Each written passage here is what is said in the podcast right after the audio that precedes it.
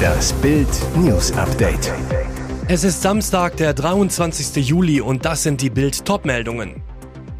Angeblich vertrauliche Infos durchgestochen. Ist das Lindners Porsche Gate? Im Münchner Nationaltheater. Dirigent bricht auf Bühne zusammen. Tot.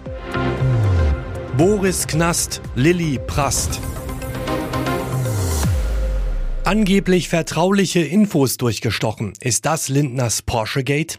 Finanzminister Christian Lindner soll den Porsche-Vorstandsvorsitzenden Oliver Blume laufend über den Stand der Koalitionsverhandlungen informiert haben. Das berichtet das ZDF-Satiremagazin Die Anstalt. Brisant, die Sprecher von Porsche und Christian Lindner stehen im engen Austausch. Das beweist eine SMS, die Bild exklusiv vorliegt. In der Sendung vom 19. Juli berichtet das Satiremagazin über eine bemerkenswerte Äußerung des Porsche-Chefs Oliver Blume.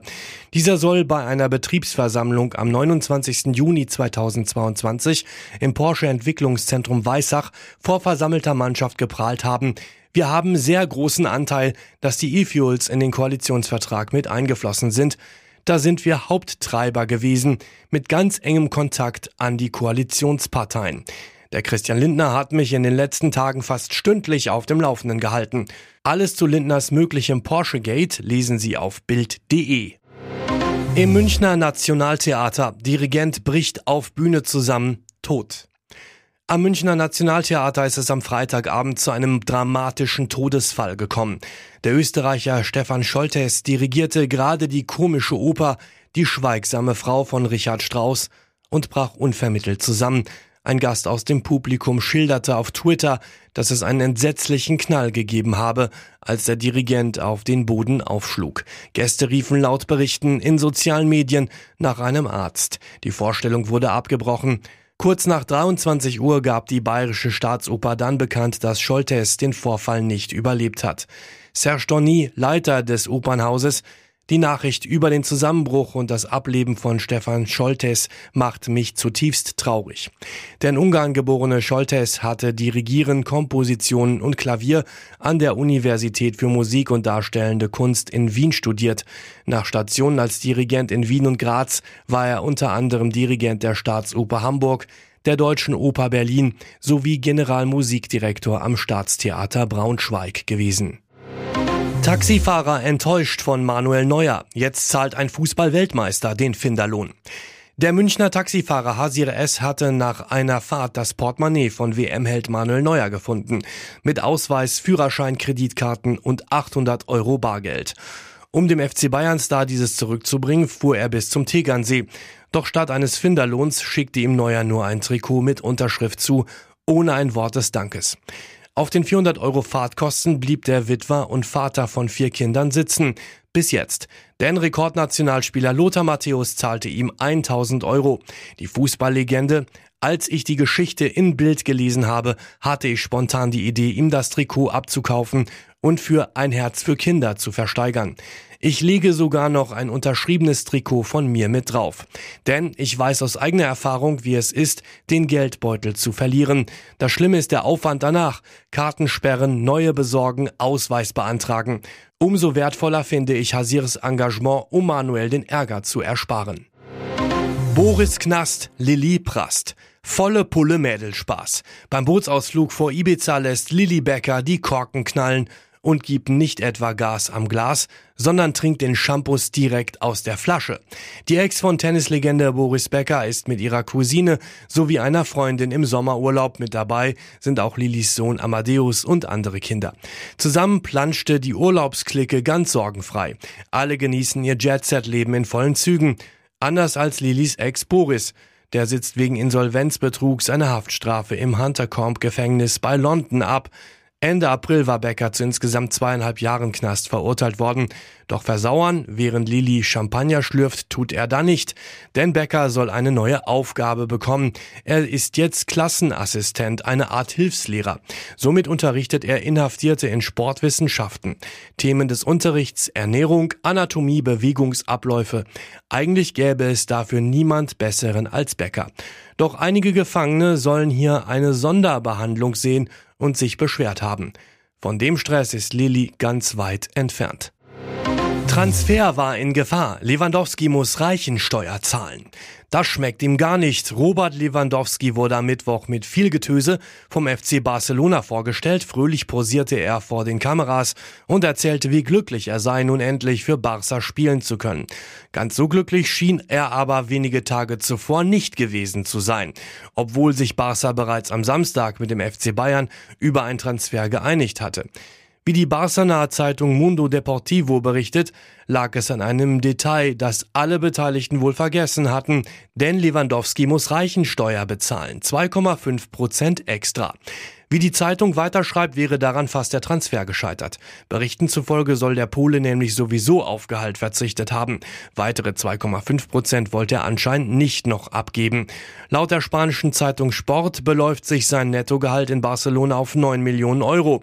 In München habe er 12 Millionen netto pro Jahr verdient. In der Nacht von Samstag auf Sonntag wird er zum ersten Mal für seinen neuen Club auflaufen, ausgerechnet gegen Real Madrid. Und jetzt weitere wichtige Meldungen des Tages vom Bild Newsdesk. Analyse zur Scholz-Rede. Das war historisch Kanzler. 710 Kilometer war Bundeskanzler Olaf Scholz mit dem Helikopter angereist, vom Allgäu-Urlaub ins Kanzleramt. Bei seiner spontan angesetzten Pressekonferenz zur Energiekrise lieferte der Kanzler den Wir schaffen das Moment seiner Amtszeit. Scholz versprach den Deutschen gleich doppelt, You'll never walk alone. Seine Ankündigung, niemand wird mit seinen Herausforderungen und Problemen alleine gelassen. Der Kanzler sprach seinem Volk Mut zu. Kein Bürger soll frierend und pleite in der Wohnung sitzen, kein Unternehmen unter der Last der drastisch steigenden Energiepreise in die Knie gehen. Riesenrettungsschirm für den Standort Deutschland, unsere Arbeitsplätze und unsere Portemonnaies. Das heißt aber auch, die Deutschen werden Olaf Scholz jetzt beim Wort nehmen. Weite Teile der Bevölkerung fürchten nicht mehr nur diesen Winter in einer kalten Wohnung zu sitzen, sie sind in Sorge vor dem sozialen Abstieg. Außenministerin Annalena Baerbock im großen Bild Sommerinterview. Sie vertritt Deutschland in der Welt, eilt derzeit von Krisengipfel zu Krisengipfel. Außenministerin Baerbock ist seit Beginn des Ukraine-Kriegs im Dauereinsatz. Freitagabend stellte sie sich den Fragen bei Bild TV. Die Außenministerin sagte unter anderem über den Panzerringtausch mit Polen, wenn dieser Weg nicht richtig war, dann müssen wir schauen, wie wir anderweitig aktiv werden können. Dabei weist die Außenministerin den Vorwurf der Täuschung und des Wortbruchs aus Warschau zurück. In so einer Situation täuscht niemand seinen europäischen Nachbarn. Sollte sich herausstellen, dass der Ringtausch nicht funktioniere, dann liegt das nicht allein an uns, so Baerbock. Und weiter, von Anfang an war klar, dass wir nicht von heute auf morgen mit einem Fingerschnips jeden einzelnen Panzer ersetzen können. Im besetzten südukrainischen Gebiet Cherson sind Angaben aus Kiew zufolge mehr als 1000 russische Soldaten von ukrainischen Streitkräften eingekesselt worden. Die Russen seien in eine taktische Umzinglung geraten, sagte der Berater von Präsident Zelensky Arestowitsch am Freitagabend. Am Donnerstag hätte das russische Militär erfolglos einen Durchbruch versucht. Unabhängig überprüfen lassen sich Arestowitschs Aussagen nicht. Eine Bestätigung von russischer Seite liegt bis dato auch nicht vor. Die ukrainische Armee hatte zuletzt mehrere Gegenoffensiven auf das Chersoner Gebiet gestartet. Putins Soldaten hatten es nach Beginn des Krieges gegen die Ukraine weitgehend unter ihre Kontrolle gebracht. Auch mit Hilfe westlicher Waffen will die Ukraine verlorene Gebiete zurückerobern. In Cherson protestierte die Bevölkerung in den vergangenen Monaten immer wieder gegen die russischen Besatzer. Es gab bereits Anschläge gegen von Moskau eingesetzte prorussische Verwaltungsmitglieder. Mit der Kohle hätte er es in Thailand ununterbrochen krachen lassen können. Nun ist der Auswanderertraum futsch. Der Zoll hat sein Gold beschlagnahmt im Wert von 1,5 Millionen Euro. Grund, der Mann hatte Steuern im großen Ziel hinterzogen. Der Fall, laut Hauptzollamt Frankfurt wollte der Deutsche, der in Thailand lebt, am 4. Juli von Frankfurt nach Dubai fliegen. Dabei meldete er brav den Inhalt seines Handgepäcks an. 27,3 Kilo Gold im Wert von mehr als 1,5 Millionen Euro. Der Auswanderer konnte bezeugen, dass er das Gold legal erworben hatte und für seinen Lebensunterhalt in Thailand braucht. Das Problem? Bei einer Abfrage erkannte der Zoll, dass der Mann einem nordrhein-westfälischen Finanzamt seit 2019 mehr als 1,4 Millionen Euro Einkommenssteuer, Solidarität sowie Säumniszuschläge schuldete. Das Sachgebiet C beim Hauptzollamt Frankfurt vollstreckte die offene Forderung, beschlagnahmte das Gold. Nun hat der Mann sechs Wochen Zeit, die Steuerforderung zu begleichen. Schafft er das nicht, geht das Gold nach NRW. Mit 120 Millionen Euro war der Euro-Jackpot so fett wie nie. Von Flensburg bis Garmisch-Partenkirchen hatten Menschen vom Gewinn geträumt und sich ausgemalt, was sie mit der Kohle anfangen könnten. Der Jackpot geht jetzt nach Dänemark. Das teilte Westlotto am Freitagabend mit. Ein Tipper oder eine Tippgemeinschaft hatte die gezogenen Zahlen 1, 11, 17, 19, 33 und die Eurozahlen 3 und 7 richtig angekreuzt. Der bisherige Gewinnrekord lag bei 110 Millionen Euro. Im Mai hatte sich eine Tippgemeinschaft aus NRW diese Summe gesichert. So viel Kohle gibt es erst seit einigen Monaten. Zum zehnjährigen Bestehen der Europäischen Lotterie hoben die 18 Teilnehmerländer Ende März die Obergrenze von 90 auf 120 Millionen Euro an. Die Gewinnwahrscheinlichkeit beim Euro-Jackpot liegt bei 1 zu 140 Millionen.